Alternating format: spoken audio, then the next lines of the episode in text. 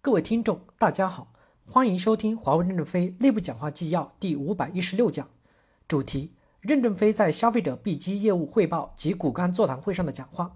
本文刊发于二零一七年十月二十四日、十月二十七日、十一月二日，上海。正文部分，第一部分，消费者业务要正确的判断未来，脚踏实地的成长，开放合作共赢，百尺竿头更进一步。这几年终端的发展成绩总体很好。回顾我们走过的历程，其实是很悲壮的。最初华为做终端的原因，是因为当年我们的三 G 网络设备卖不出去，没有终端，自己做终端，我们什么都不懂。首台终端有多大？整整装满一辆考斯特。于是我们买了十多辆考斯特，围着上海转圈，目的是帮助网络测试过关。三 G 做出来后，首先出口到安联酋，但是没有终端就无法销售。我们向日本其他厂家购买，没有厂家愿意卖给我们一台终端。他们已经让其他运营商包销了，我们才被迫开始自己来做。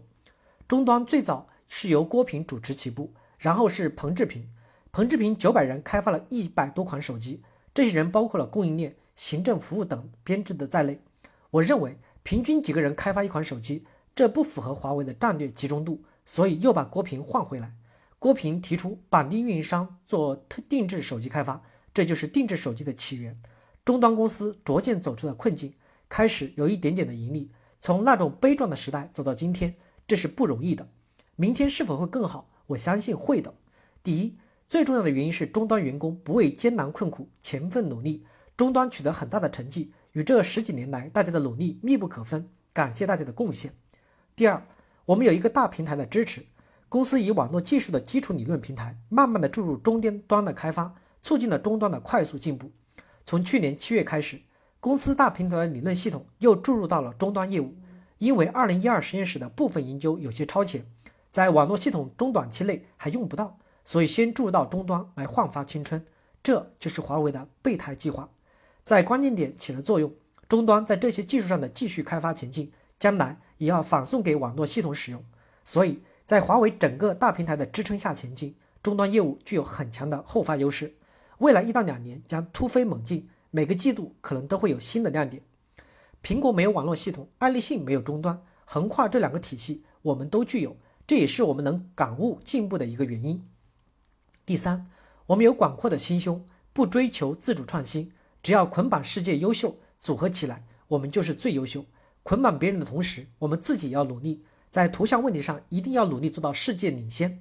大家要看到，图像对未来信息社会产生的巨大贡献。未来十年信息社会是什么样子，无法想象。就像二十年前我们不知道互联网，三到五年前我们不知道移动互联网。未来时代越来越发达，没有大平台不可能成就大事业。华为公司用三十年时间慢跑、紧跑、快跑、拼命跑，终于赶在在世界发展的时候跑到了起跑线。我们参加了起跑，通过努力，将来就有希望领先或者第二名、第三名，或者落后。即使落后，也是引领这个时代的，也很伟大。何况我们可能不是最后一名，所以不要妄自菲薄。未来的巨大发展空间也有我们的生长空间，不要盲目骄傲自满。楼外有楼，天外有天。我们要正确的判断未来，才能把握我们的公司能在这个世界上生存下去。希望你们继往开来，在今天的成绩基础上，百尺竿头更进一步。第二部分，消费者业务首先深刻理解客户需求，找准产品定位，逐步构筑战略纵深。一消费者业务一定要真正的对客户需求有深刻的理解，首先要判断清楚我们的阵地在哪，马奇诺防线在哪，机关枪、卡宾枪到底要架在哪个位置合适？在这个位置，客户需求是什么？我们能提供给客户什么样的感受和体验？如果这些我们能都能做得到，应该就会有领先的优势。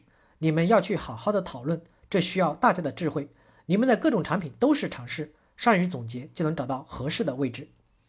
我们的目标要远大，就专心致志盯着客户的需求，不要总去对标别人，否则最后可能把自己的先进也变成了落后。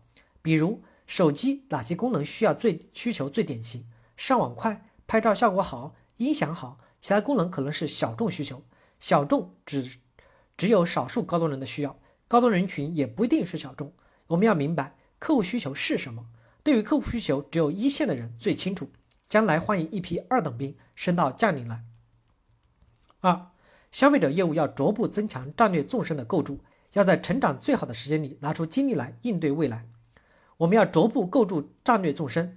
这几年虽然在部分领域构筑起了我们的核心能力，比如产品的竞争力、渠道、零售、服务，但与三星和苹果相比，还有一定差距。在确定性事物的战略纵深方面，我们做的还不够。那么在不确定性的战略纵深上就更不够了。我们要坚定不移地持续努力，从中国开始打造生态链，逐步向全球去构筑。在华为成立初期，我最崇拜贝尔实验室。今天的贝尔实验室何在？没有了。但是时代还在发展，桃花依旧笑春风。如果将来华为不存在了，时代也在发展，我们要给人类留下我们的贡献。但是我们要先想一想，为什么会不存在？我们要生存下来，一定要去思考和学习。